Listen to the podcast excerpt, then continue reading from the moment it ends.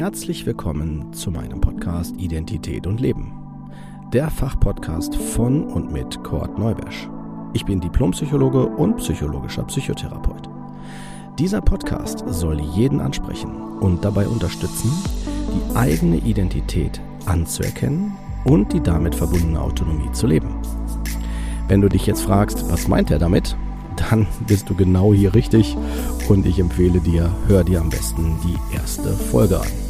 Dort vermittle ich die wichtigsten Informationen und auch was der Podcast will.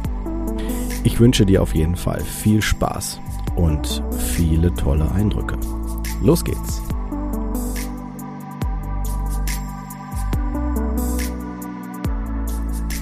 Herzlich willkommen zu einer neuen Folge von Identität und Leben. Folge 54 neurotische Belastungs- und somatoforme Störungen. Ja, diese Folge ist, würde ich, würde ich jetzt im Moment vermuten, ohne dass ich sie schon aufgezeichnet habe, wahrscheinlich mit die längste Folge werden, weil wir einfach hier extrem viele Dinge haben, die äh, hier, sagen wir, mit reinfallen.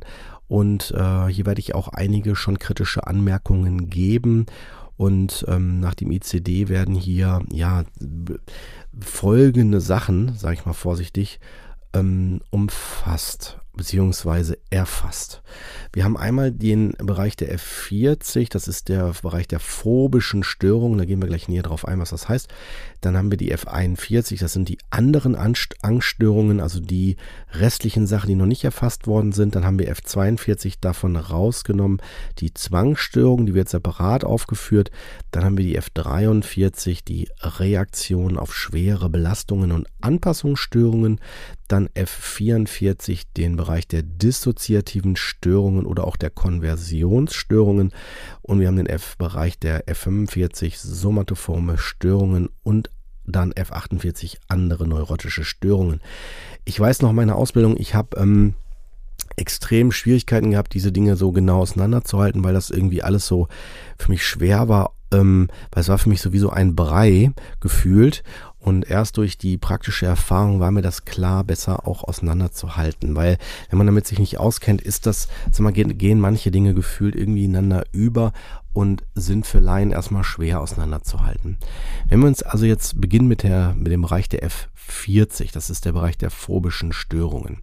Da müsst ihr euch vorstellen, das ist eine Gruppe von Störungen, bei der Angst ausschließlich und überwiegend durch eindeutig definierte, eigentlich ungefährliche Situationen hervorgerufen wird. In der Folge werden nämlich diese Situationen typischerweise vermieden oder mit Furcht ertragen und damit werden damit auch die Symptome gekennzeichnet. Und ähm, da beginnen wir mal mit der F40.0. Das ist die Agoraphobie. Der Begriff kommt von Agora, das spricht, ist übersetzt, ähm, äh, heißt das für ein großer Platz, Marktplatz könnte man auch sagen, und äh, dass man da vor großen Plätzen Probleme hat. Warum? Wie sieht das aus? Es hat zu tun mit Befürchtungen, dass zum Beispiel man das Haus, also im Bereich zum Beispiel das Haus zu verlassen, Geschäfte zu betreten, in Menschenmengen oder auf öffentlichen Plätzen zu sein, alleine mit dem Bahn oder Bus oder Flugzeug zu reisen. Das heißt also, ich bin in einer öffentlichen Sache und das kann für mich dann ein Problem werden. Und als Merkmal ist es dann so, dass man das Gefühl hat, entweder mir könnte, ich könnte umfallen, die Beine werden weich, ich falle in Ohnmacht und dann wäre das an der Stelle extrem problematisch, dann bekomme ich viel Aufmerksamkeit, was ich gar nicht will, dann ist das peinlich und so weiter. Also es kommen mehrere Faktoren schon fast gefühlt zusammen. Im, in der Regel zeichnet sich das aber vor allen Dingen dadurch aus, dass das dann an der Stelle ähm, ja ein, ein starkes Angstgefühl mit sich bringt. Und aus diesem Grund werden die Personen, die das äh, haben, ähm, häufig diese Situation vermeiden und versuchen, sie nicht zu erleben. Und dadurch wird dann die Problematik aufrechterhalten. Man unterteilt das zum einen die Agoraphobie noch in mit und ohne Panikstörung. So müsst ihr euch das vorstellen. Also wenn ich auch noch Panikattacken bekomme, dass ich dann Herzrasen habe, Herzklopfen, Angst davor, einen Herzinfarkt zu bekommen, das wird dann damit äh, ein Gefühl äh, mit noch kodiert. Ne? Das kann vor allen Dingen dann durch auch starken Schwindel, Schwitzen, äh, Zittern und so weiter, das was halt Panik ja auch mit ausmacht. Dann ähm, haben wir den Bereich der F40.1, das ist der Bereich der sozialen Phobie. Da geht es um Furcht vor prüfenden Betrachtungen durch andere Menschen, die zur Vermeidung sozialer Situationen führt. Das ist dann vor allen Dingen äh, auch gekennzeichnet noch mit einem niedrigen Selbstwertgefühl oder auch Furcht vor Kritik. Dann kann es bei den Beschwerden zum Erröten, Händezittern, Übelkeit oder auch Drang zum Wasserlassen sich äußern. Und das führt dann dazu, dass ich äh, schnell an der Stelle auch die Situation vermeiden möchte. Und das kann bis zu Panikattacken dann auch führen.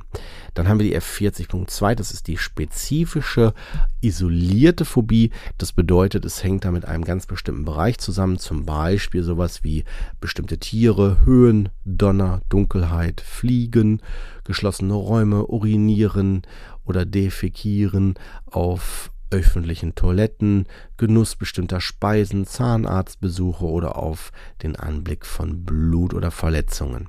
So müsst ihr euch das vorstellen. Darauf ist das dann beschränkt. Und äh, bei Tieren oder so nochmal erwähnt, es geht nicht um das Phänomen des Ekels, sondern hier geht es wirklich um den Aspekt der Angst.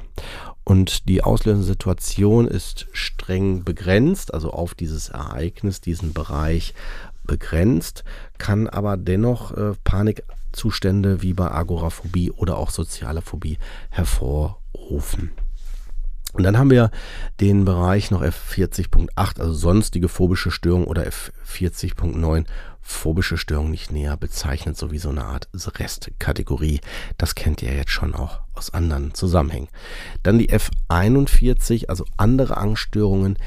Bei diesen Störungen stellen Manifestationen der Angst die Hauptsymptome dar, müsst ihr euch vorstellen. Also ohne auf eine bestimmte Umgebungssituation bezogen zu sein. Und ähm, ihr solltet vielleicht wissen, dass depressive und Zwangssymptome sogar einige Elemente phobischer Angst äh, vorhanden haben, äh, vorhanden haben können, so will ich es mal ausdrücken, vorausgesetzt, sie sind eindeutig sekundär oder weniger ausgeprägt. Also wenn ich weiß, dass das eine äh, im Vordergrund steht, dann äh, hängt es hier nicht, geht es hier nicht um eine Angststörung oder umgekehrt, es geht um eine Angststörung, das andere ist dann eher nur begleitend. Das ist also die Frage immer so, was ist hier Hauptproblem oder Hauptursache und was ist die Folge. Wir haben die F41.0, das ist die Panikstörung oder auch episodisch paroxymale Angst. Das wesentliche Kennzeichen ist die wiederkehrende schwere Angstattacke oder auch Panik, die sich nicht auf eine spezifische Situation oder besonderen Umstände beschränken. Also das heißt, es kann überall und unvorhersehbar plötzlich passieren. Das äh, fördert natürlich auch dann die Angst vor der Angst. Also es könnte hier, da, dort auch mal wieder auftreten. Deswegen ziehe ich mich meistens dann auch zurück. Wie bei anderen Angsterkrankungen zählen zu den wesentlichen Symptomen plötzlich auftretendes Herzklopfen, Brustschmerzen, Erstickungsgefühle, Schwindel oder Entfremdungsgefühle, sowas wie Depersonalisation oder Derealisation. Das heißt, bei der Depersonalisation fühlt sich das so an, als wenn ich neben mir stehe oder ich aus meinem Körper irgendwie so abhebe, schwebe. Oder bei der Derealisation ist es so, dass die Umgebung plötzlich anders wahrgenommen wird, plötzlich der Gang ganz lang gezogen, wie so ein Tunnel wird oder irgendwie alles so enger wird. So müsst ihr euch das vorstellen. Diese ganzen Symptome sind sehr stark, massiv und häufig von äh, sowas wie ein Herzinfarkt oder ähnliches nicht zu unterscheiden. Also die Betroffenen haben häufig das Problem, dass sie dann äh, das Gefühl haben, irgendwie die Kontrolle zu verlieren oder auch wahnsinnig zu werden vor Angst. Und deswegen ist es natürlich schwierig, wenn dann der Arzt, der äh, also vielleicht Herzarzt oder Notfallarzt, ne, also der halt zuständig ist, also Kardiologe meine ich mit Herzarzt, ne, dass der dann sagt, ihr Herz ist in Ordnung und gesund und man denkt sich dann so, hä, ich bilde mir das doch nicht ein. Und dann sagt der Arzt dann auch, wenn er da sich mit auskennt, sagt er dann auch so, haben Sie sich schon mal psychisch untersuchen lassen? Vielleicht ist es bei Ihnen die Psyche. Die Betroffenen denken dann häufig, oh Gott, nein, ich, äh, die denken jetzt alle, ich bilde mir das ein. Aber das eine hat mit dem anderen nichts zu tun. Ich bilde mir das nämlich nicht ein. Ich habe dann diese Symptome, nur ich ordne sie dann falsch einer Kausalität zu. Das heißt also, es hat dann nichts mit einem Herzinfarkt zu tun. Also die Ursache ist nicht körperlich, sondern psychischer Natur. Und oft entsteht nämlich sekundär auch das, die Furcht zu sterben, wie vor Kontrollverlust und die Angst, wahnsinnig zu werden. Die Panikstöre sollen nicht als Hauptdiagnose verwendet werden, wenn die Betroffenen bei Beginn der Panikattacke an einer depressiven Störung leiden, weil dann ist es eher die Folge. Dann gibt es die F41.1, die generalisierte Angststörung. die ist generalisiert, das heißt also auf, an, auf verschiedenste Settings anzuwenden und auch anhaltend.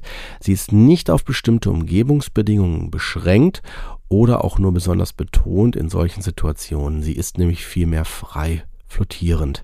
Und äh, der, die wesentlichen Symptome sind variabel. Beschwerden wie ständige Nervosität, Zittern, Muskelspannungen, Schwitzen, Benommenheit, Herzklopfen, Schwindelgefühle oder Oberbauchbeschwerden gehören zu dem Bild. Häufig wird auch Befürchtungen geäußert, der Patient selbst oder ein Angehöriger könnte demnach demnächst erkranken oder einen Unfall haben. Also Kernmerkmal ist die starke Sorge oder Angst davor, dass was passieren könnte. Dann gibt es die F41.2, die Angst und depressive Störung gemischt. Also dass man so eine Mischung hat aus ängstlichen und depressiven Dingen, die jedoch keiner der beiden Störungen eindeutig vorherrschend zugeordnet werden kann und deswegen eine eigenständige Diagnose rechtfertigt. Ähm, es gibt die F41.3, das ist eine andere gemischte Angststörung und die F41.8 und 9 unter wieder bekannt sonstige spezifische Angststörung oder Angststörung nicht näher bezeichnet. Dann kommen wir in den Bereich der F42, das ist der Bereich der Zwangsstörung. Wesentliches Kennzeichen sind wiederkehrende Zwangsgedanken oder Zwangshandlungen. Also man unterteilt in Gedanken und Handlungen. Zwangsgedanken sind Ideen, Vorstellungen oder Impulse, die die Patienten immer wieder stereotypisch heftigen. Sie sind fast immer quälend, der Patient versucht häufig erfolglos Widerstand zu leisten. Die Gedanken werden als zur eigenen Person gehörig erlebt, also nicht, dass jemand anderes mir die einpflanzt oder so, ja, sondern ich weiß, das sind meine Gedanken, selbst wenn sie als unwillkürlich oder häufig abstoßend empfunden werden. Die Gedanken sind ähm, vor allen Dingen so, dass sie auch mal wieder einschießen, mich in so Kreisen halten und ich entsprechend da nicht rauskomme. So ein bisschen wie denken Sie nicht an einen rosa Elefanten und plötzlich, also merke ich ja schon, ich muss an den rosa Elefanten denken. Die Zwangshandlungen oder Rituale sind Stereotypien, das heißt Abläufe, die immer wieder stattfinden, wie so Rituale, die ständig wiederholt werden müssen. Sie werden weder als angenehm empfunden, noch dienen sie dazu, an sich nützliche Aufgaben zu erfüllen. Der Patient erlebt sie oft als Vorbeugung gegen ein objektiv unwahrscheinliches Ereignis, das ihm Schaden bringen oder bei dem er selbst Unheil anrichten könnte. Also nach dem Motto, wenn ich mir jetzt nicht die Hände wasche, dann wird jemand sterben oder so, dann bin ich das schuld. Ne? So, das ist so etwas. Im Allgemeinen wird dieses Verhalten als sinnlos und ineffektiv erlebt. Es wird immer wieder versucht, dagegen anzugehen. Angst ist meist ständig vorhanden. Werden Zwangsgedanken und äh, Zwangshandlungen unterdrückt, verstärkt sich die Angst deutlich. Dann unterteilen wir in F42.0, also vorwiegend Zwangsgedanken oder Grübelzwang und F42.1, der andere Bereich, nämlich vorwiegend Zwangshandlungen, also Zwangsrituale, wie wir das gerade schon gehört haben. Und dann gibt es noch die F42.2, der Bereich der Zwangsgedanken und Handlungen gemischt.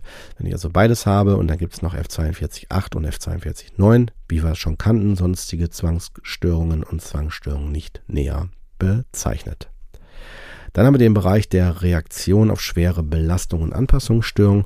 Ich würde behaupten, dass dieser Bereich, werdet ihr auch in zukünftigen Folgen noch mitbekommen, mit den Kern oder das Herzstück aller psychischen Auffälligkeiten mit hervorrufen und ich weiß, dass ich damit sensibilisiere und auch tatsächlich auch ja polarisiere, weil ähm, das runterzubrechen auf diesen Punkt hier als Ursache für alle in Anführungsstrichen alle Probleme im psychischen Bereich ist schon gewagt, aber wenn ihr mir hier folgt, dann werdet ihr wahrscheinlich zumindest meine Hypothese besser nachvollziehen können. Und zwar haben wir erstmal allgemein dazu, die Störung dieses Abschnitts unterscheidet sich von den übrigen nicht nur aufgrund der Symptomatologie und des Verlaufs, sondern auch durch die Angabe von ein oder zwei ursächlichen Faktoren, nämlich ein außergewöhnlich belastendes Lebensereignis, das eine akute Belastungsreaktion hervorruft oder eine besondere, besondere Veränderung im Leben, die zu einer anhaltenden unangenehmen Situation geführt hat und eine Anpassungsstörung hervorruft. Obwohl wenige schwere psychosoziale Belastungen, also Live-Events, den Beginn und das Erscheinungsbild auch zahlreich anderer Störungen dieses Kapitels auslösen und beeinflussen können, ist ihre etiologische Bedeutung doch nicht immer ganz klar. In jedem Fall hängt sie zusammen mit der individuellen, häufig idiosynkratischen Vulnerabilität. Das heißt, die Lebensereignisse sind weder notwendig noch ausreichend, um das Auftreten und die Art der Erkrankung zu erklären.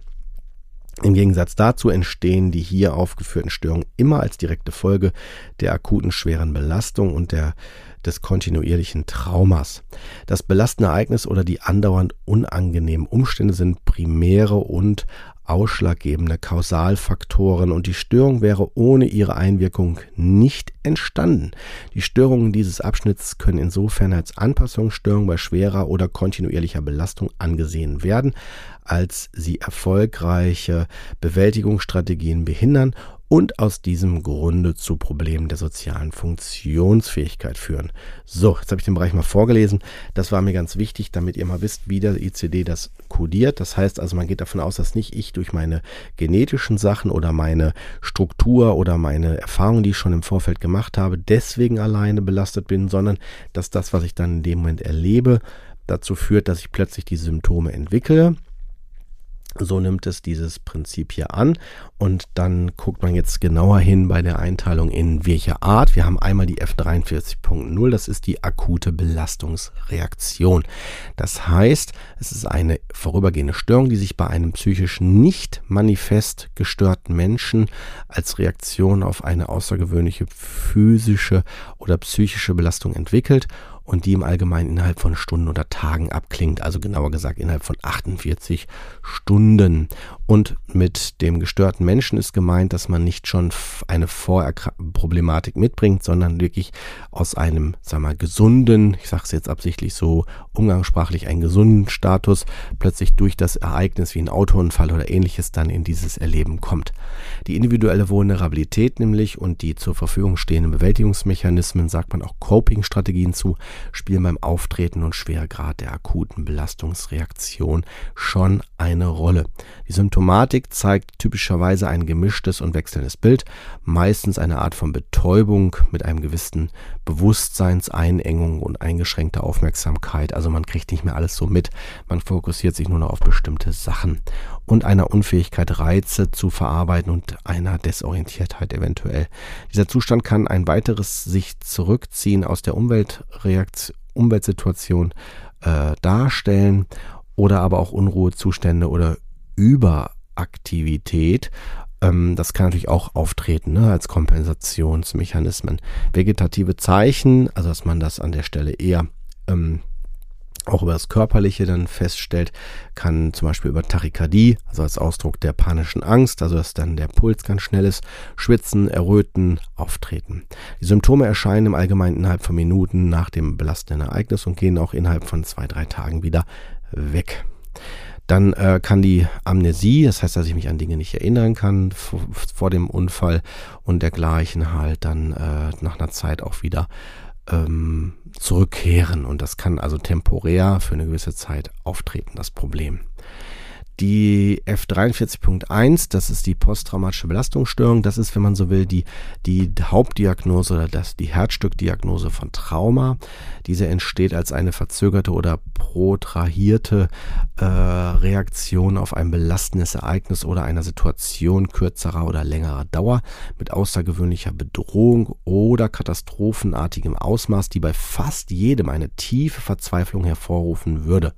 Prädisponierende Faktoren wie bestimmte, zum Beispiel zwanghafte oder asthenische Persönlichkeitszüge oder neurotische Krankheiten in der Vorgeschichte können die Schwelle für die Entwicklung dieses Syndroms senken und seinen Verlauf erschweren, aber die letztgenannten Faktoren sind weder notwendig noch ausreichend, um das Auftreten der Störung zu erklären. Das heißt also mit anderen Worten, dass so bestimmte Sachen, die ich schon mitbringe aufgrund meiner Vorgeschichte, die Sachen mit noch erschweren oder dramatisieren können, aber nicht müssen.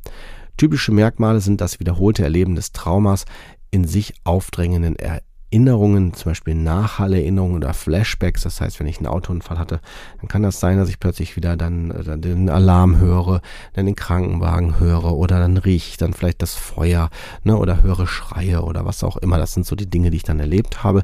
Das ist auch der Grund, warum so Flashbacks oder solche Sachen ähm, dann auch in anderen Situationen, wenn ich einen Tatort gucke oder sowas, ne, wo so ein, wo es um Krimi geht oder so, dass ich dann, wenn ich da einen Krankenwagen im Fernsehen sehe, dann ich plötzlich wieder an sowas erinnert werde und dann die Flashbacks auftreten. Träume oder Albträume können auftreten, die vor dem Hintergrund eines andauernden Gefühls von Betäubtsein oder emotionaler Stumpfheit mit auftreten. Ferner finden sich Gleichgültigkeit gegenüber anderen Menschen, Teilnahmslosigkeit der Umgebung gegenüber, Freudlosigkeit sowie Vermeidung von Aktivitäten und Situationen, die Erinnerungen an das Trauma wachrufen könnten. Meist tritt ein Zustand von vegetativer Überregtheit mit Vigilanzsteigerung, einer übermäßigen Schreckhaftigkeit und Schlafstörung auf. Das ist vor allen Dingen deswegen der Grund, weil wenn ich was Schlimmes erlebt habe, wird die Umgebung für mich in dem Moment plötzlich zu einer Gefahr. Und jede neue Situation oder auch vertraute Situation, wenn die für mich traumatisch wurde durch ein Ereignis, dann wird es zukünftig für mich auch zu einem Bedrohungssetting. Und ich muss entsprechend dann die Umgebung immer scannen. Ich muss also jede Dinge, die alle Dinge aus meiner Umgebung genau wahrnehmen und einschätzen. Und das erfordert natürlich ganz viel Kraft und auch Konzentration. Das führt dazu, dass ich dann irgendwann erschöpft bin. Angst und Depression sind häufig mit den genannten Symptomen und Merkmalen assoziiert und Suizidgedanken sind nicht selten. Der Beginn folgt dem Trauma mit einer Latenz, die wenige Wochen bis Monate dauern kann. Der Verlauf ist wechselhaft. In der Mehrzahl der Fälle kann jedoch eine Heilung erwartet werden. In wenigen Fällen nimmt die Störung über viele Jahre einen chronischen Verlauf und geht dann eine andauernde Persönlichkeitsänderung über. Da kommen wir dann im Bereich der F62. Das ist die Folge 56, die kommt in zwei Wochen raus. Ähm, werden wir da nochmal genauer drauf eingehen. Nur, dass ihr Bescheid wisst, also ein Trauma kann, muss, muss nicht sofort auftreten. Das kann auch nach einer Zeit. Hier wird jetzt gesagt Wochen bis Monate. Ich habe schon Dinge erlebt und jeder Traumatherapeut will mir da bestimmt beipflichten, dass das an der Stelle auch tatsächlich nach einer langen Zeit erstmalig wirklich erst ins Bewusstsein vordringen kann. Dann haben wir die F43.2, die Anpassungsstörung. Hier handelt es sich um einen Zustand von subjektiver Bedrängnis und emotionaler Beeinträchtigung, die im Allgemeinen soziale Funktionen und Leistungen behindern und während des Anpassungsprozesses nach einer entscheidenden Lebensveränderung oder nach belastenden Lebensereignissen auftreten. Die Belastung kann das soziale Netz der Betroffenen beschädigt haben, wie bei einem Trauerfall oder Trennungserlebnissen oder das weitere Umfeld sozialer Unterstützung oder sozialer Werte also wie bei Emigration oder nach Flucht. Sie kann auch in einem größeren Entwicklungsschritt oder einer Krise bestehen, wie zum Beispiel bei Schulbesuch, Elternschaft, Misserfolge, Erreichung eines ersehnten Ziels oder Ruhestand. Und die individuellen Prädisposition oder Vulnerabilität spielt bei dem ermöglichen Auftreten und bei der Form der Anpassungsstörung eine bedeutsame Rolle.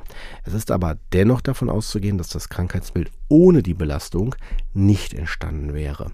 Die Anzeichen sind unterschiedlich und umfassen depressive Stimmung, Angst oder Sorge oder sogar eine Mischung von diesem. Außerdem kann ein Gefühl bestehen, mit den alltäglichen Gegebenheiten nicht zurechtzukommen, diese nicht vorauszuplanen oder fortsetzen zu können. Störungen des Sozialverhaltens können insbesondere bei Jugendlichen auch ein zusätzliches Symptom sein. Hervorstechendes Merkmal kann eine, kann eine kurze oder längere depressive Reaktion oder eine Störung anderer Gefühle und des Sozialverhaltens sein. Ja, und mit diesen Worten hört ihr vielleicht raus, also entweder ist es eine direkte Lebensbedrohung, die mich mit verändert, oder halt Dinge, die mich extrem belasten und ich dann entsprechend darauf reagiere. Und wir haben auch rausgehört, dass es vor allen Dingen auch äh, jeden Menschen treffen kann. Also ich brauche nicht eine psychische Störung im Vorfeld. Ich kann also aus einem gesunden Zustand auch in dieses Erleben übergehen. Das ist möglich. Dann haben wir den erreicht Bereich der F44, das ist der Bereich der dissoziativen Störung oder auch Konventionsstörungen. Das allgemeine Kennzeichnen der dissoziativen oder Konventionsstörung besteht in teilweise oder völligem Verlust der normalen Integration der Erinnerung an die Vergangenheit, des Identitätsbewusstseins, der Wahrnehmung unmittelbarer Empfindungen sowie der Kontrolle von Körperbewegungen. Als dissoziative Störungen neigen Alle dissoziative Störungen neigen nach einigen Wochen oder Monaten zur Remission, das heißt, es wird wieder besser, besonders wenn der Beginn mit einem traumatisierenden Lebensereignis verbunden ist. Eher chronische Störungen, besonders Lähmungen und Gefühlsstörungen, entwickeln sich, wenn der Beginn mit unlösbaren Problemen oder interpersonalen Schwierigkeiten verbunden ist. Diese Störungen wurden früher als verschiedene Formen der Konversionsneurose oder Hysterie klassifiziert. Sie werden als ursächlich psychogen angesehen, in enger zeitlicher Verbindung mit traumatisierenden Ereignissen, unlösbaren oder unverträglichen Konflikten oder gestörten Beziehungen. Die Symptome verkörpern häufig das Konzept der betroffenen Person, wie sie eine körperliche Krankheit manifestieren müsste. Körperliche Untersuchungen und Befragungen geben keinen Hinweis auf eine bekannte somatische oder neurologische Erkrankung. Zusätzlich ist, ist, der Funktionsverlust offensichtlich Ausdruck emotionaler Konflikte oder Bedürfnisse. Die Symptome können sich in enger Beziehung zur psychischen Belastung entwickeln und erscheinen oft plötzlich. Nur Störungen der körperlichen Funktionen, die normalerweise unter willentlicher Kontrolle stehen und Verlust der sinnlichen Wahrnehmung sind hier eingeschlossen. Störungen mit Schmerz und anderen komplexen körperlichen Empfindungen, die durch das vegetative Nervensystem vermittelt werden, sind, un sind unter Somatisierungsstörungen zu klassifizieren. Das ist der nächste Bereich F45. Die Möglichkeit eines späteren Auftretens ernsthafter körperlicher oder psychiatrischer Störungen muss immer mitbedacht werden. Kommen wir mal zu der Einteilung. Wir unterteilen nämlich einmal in F44.0. Das ist die dissoziative Amnesie. Das bedeutet vor allen Dingen, dass ich einen Verlust der Erinnerung für meist wichtige aktuelle Ereignisse habe, die nicht durch eine organische psychische Störung bedingt ist und für den eine übliche Vergesslichkeit oder Ermüdung als Erklärung nicht ausreicht. Die Amnesie bezieht sich meist auf traumatische Ereignisse wie Unfälle oder unerwartete Trauerfälle und ist in der Regel unvollständig und selektiv. Ja, dann haben wir die F44.1, der dissoziative View, ist äh, eine zielgerichtete Ortsveränderung, die über die gewohnte Alltagsmobilität hinausgeht. Also muss ich das vorstellen, dass es entweder so situativ sein kann, dass ich plötzlich an der Stelle entweder zu spät nach Hause komme oder auf vorübergehend auf der Arbeit fehle.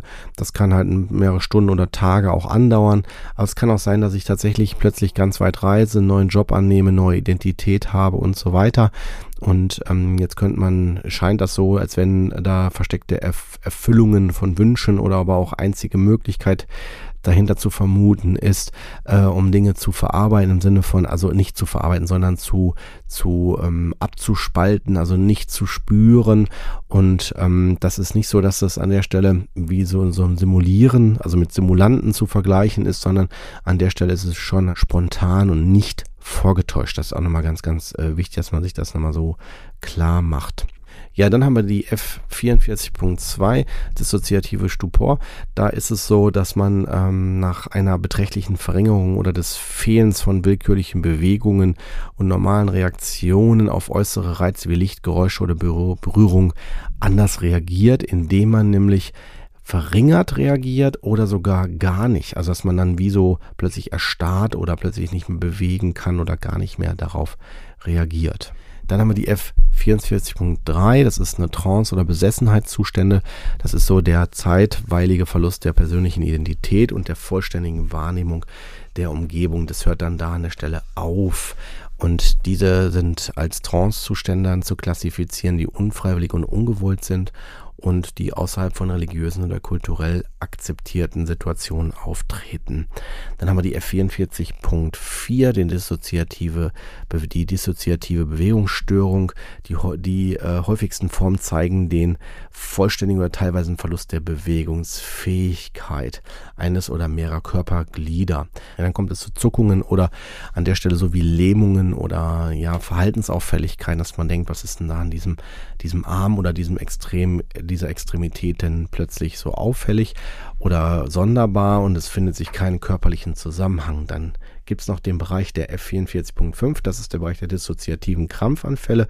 Die können äh, an der Stelle von epileptischen Anfällen bezüglich ihrer Bewegung zumindest phänotypisch häufig nicht unterschieden werden und erst in einem EEG, also wenn es um wirkliche Auffälligkeiten in der Hirn, im Hirnstrom ähm, dann gemessen wird, werden dann die Auffälligkeiten deutlich. Also da kann man es ganz gut erkennen.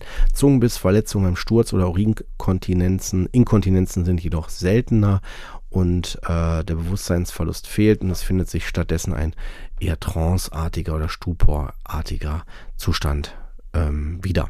Dann haben wir noch die F44.6, die dissoziative Sensibilitäts- und Empfindungsstörung. Da muss man sich vorstellen, dass dann die sensorischen Empfindungen teilweise oder ganz verloren gehen. Also dass die Empfindungen an Hautstellen oder dergleichen plötzlich oder auch an bestimmten Körperteilen oder auch im ganzen Körper fehlen. So muss man sich das vorstellen. Dann haben wir noch den Bereich der F44.7, der dissoziativen Störung, ähm, gemischt und dann, dann haben wir noch die F44.8. Da gibt es die Unterscheidung bei den sonstigen dissoziativen Störungen in das Ganser-Syndrom. Das bezeichnet ein sel seltenes psychiatrisches Störungsbild durch unstimmige und falsche Antworten auf einfache Fragen oder falsche Handlungsabläufe. Dann haben wir den Bereich der F44.81 unter den sonstigen dissoziativen Störungen, nämlich den der multiplen Persönlichkeit.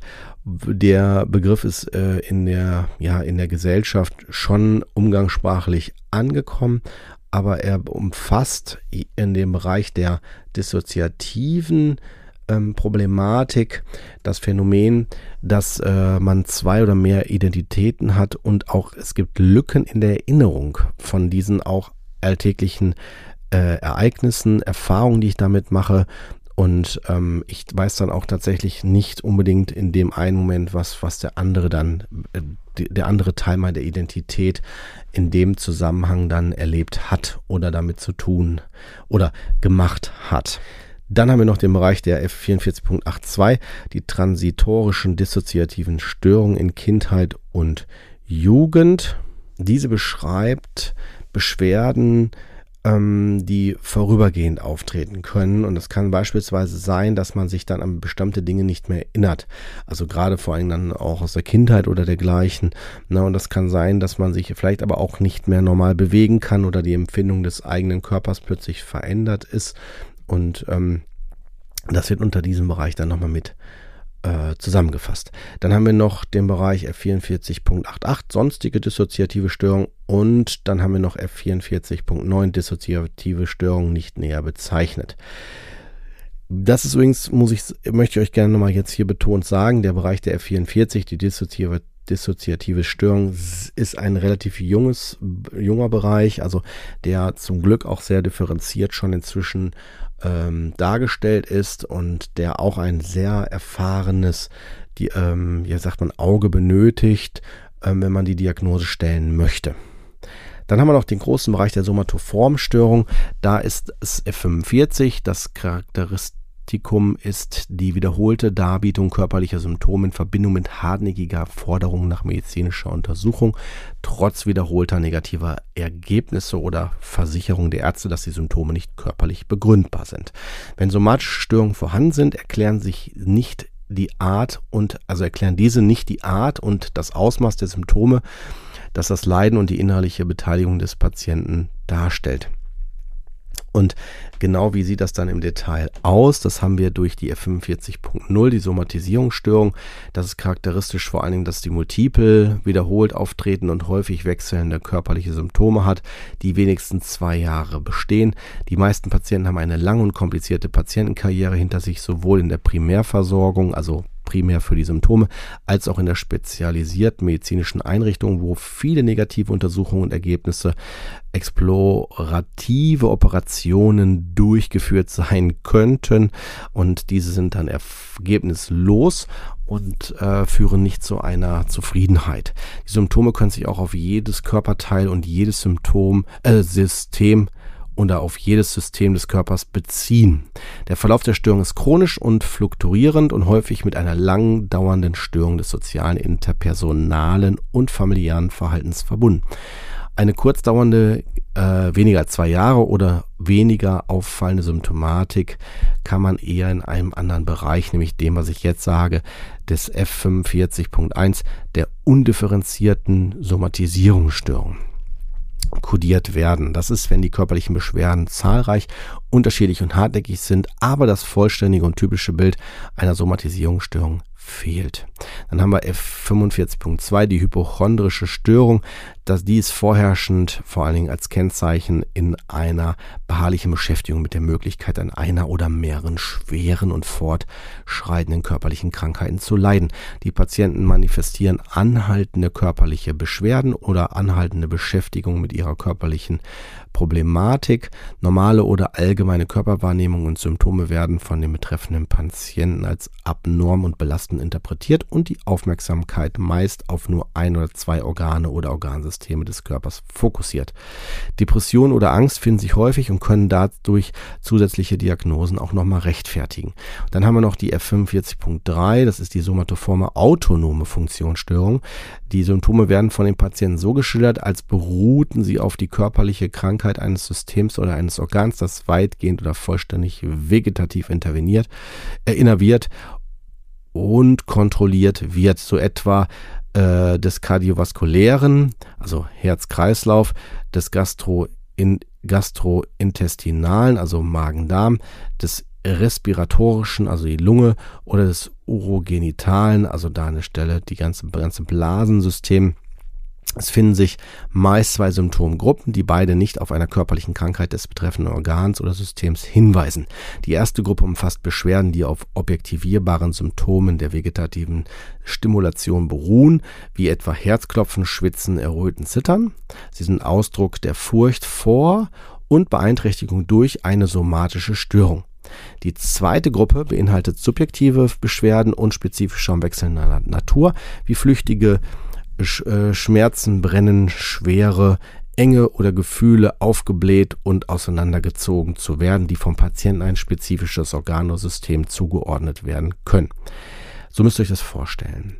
Dann haben wir noch den Bereich F4530, das ist Herz-Kreislauf-System. Also jetzt wird quasi die somatoforme autonome Funktionsstörung den verschiedenen Systemen zugeordnet. Mit den Codierungsschlüsseln, die ich mir jetzt hier an der Stelle ähm, nicht nochmal wiederholend aufführe.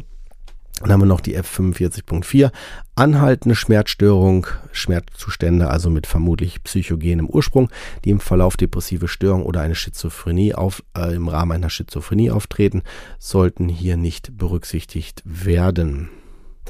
Dann haben wir, also dann haben wir die F45.4, die anhaltende Schmerzstörung, also wenn Schmerzen längere Zeit anhalten.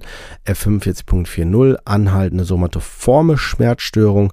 Das ist hier vor allen Dingen die vorherrschende Beschwerde, ein andauernder, schwerer und quälender Schmerz, der durch einen physiologischen Prozess oder eine körperliche Störung nicht hinreichend erklärt werden kann. Dann haben wir die F45.41, die chronische Schmerzstörung mit somatischen und psychischen Faktoren. Da geht es vor allen Dingen um äh, seit mindestens sechs Monate bestehende Schmerzen einer oder mehreren anatomischen Regionen, die ihren Ausgangspunkt in einer physiologischen Prozess oder einer körperlichen Störung haben. Dann haben wir die F45.8, die sonstigen somatoformen Störungen. Dann haben wir noch die F45.9, die somatoforme Störung nicht näher bezeichnet. Ja, und dann nähern wir uns schon der letzten Kategorie, nämlich die anderen neurotischen Störungen F48. Damit zum einen die Neurasthenie, das ist äh, also F48.0. Im Erscheinungsbild zeigt sich beträchtliche kulturelle Unterschiede. Zwei Hauptformen überschneiden sich beträchtlich. Bei einer Form ist das Hauptcharakteristikum die Klage über vermehrte Müdigkeit nach geistiger Anstrengung, häufig verbunden mit abnehmender Arbeitsleistung und Effektivität bei der Bewältigung täglicher Aufgaben. Die geistige Ermüdbarkeit wird typischerweise als unangenehmes Eindringen, ablenkende Assoziation oder Erinnerung beschrieben, als Konzentrationsschwäche oder allgemein ineffektives Denken. Bei der anderen Form liegt das Schwergewicht auf Gefühlen körperlicher Schwäche und Erschöpfung nach nur geringer Anstrengung, begleitend von muskulären und anderen Schmerzen und der Unfähigkeit, sich zu entspannen. Bei beiden Formen finden sich eine ganze Reihe von unangenehmen körperlichen Empfindungen wie Schwindelgefühl, Spannungskopfschmerz und allgemeine Unsicherheit, Sorge über abnehmendes geistiges geistiges und körperliches Wohlbefinden, Reizbarkeit, Freudlosigkeit, Depression und Angst sind auch häufig. Der Schlaf ist oft in der ersten und mittleren Phase gestört. Es kann aber auch Hypersomnie, das heißt also, dass man sehr viel schläft, im Vordergrund stehen. Dann haben wir die F48.1 Depersonalisations- und Derealisationssyndrom. Das ist eine seltene Störung, bei der ein Patient spontan beklagt, dass seine geistige Aktivität, sein Körper oder die Umgebung sich in ihrer Qualität verändert haben und unwirklich wie in weiterer Ferne automatisiert erlebt werden. Neben vielen anderen Phänomenen und Symptomen klagen die Patienten am häufigsten über den Verlust von Emotionen über Entfremdung und Loslösung vom eigenen Denken, vom Körper oder von der umgebenden realen Welt. Trotz der dramatischen Form dieser Erfahrung ist sich der betreffende Patient der Unwirklichkeit dieser Veränderung bewusst. Das Sensorium ist normal, die Möglichkeiten des emotionalen Ausdrucks intakt. Der Personalisations- und der Realisationsphänomene können im Rahmen einer schizophren, depressiven, phobischen und Zwangsstörung auftreten. In solchen Fällen sollte die Diagnose der im Vordergrund stehenden Störung mitgestellt werden. Dann haben wir noch die F48.8, das sind die sonstigen neurotischen Störungen und F48.9 neurotische Störungen nicht näher bezeichnet. Ja, und damit haben wir den Bereich der F40, also neurotische Belastungs- und somatoforme Störungen, also F40 bis F49 besprochen. So, ihr Lieben, jetzt habt ihr bestimmt ganz, ganz viele Infos erhalten. Lasst die erstmal in Ruhe sacken und wenn ihr wollt, hören wir uns dann auch wieder in der nächsten Woche zu der nächsten Kategorie. Bis dahin erstmal alles Gute und euch eine und für euch eine schöne Woche.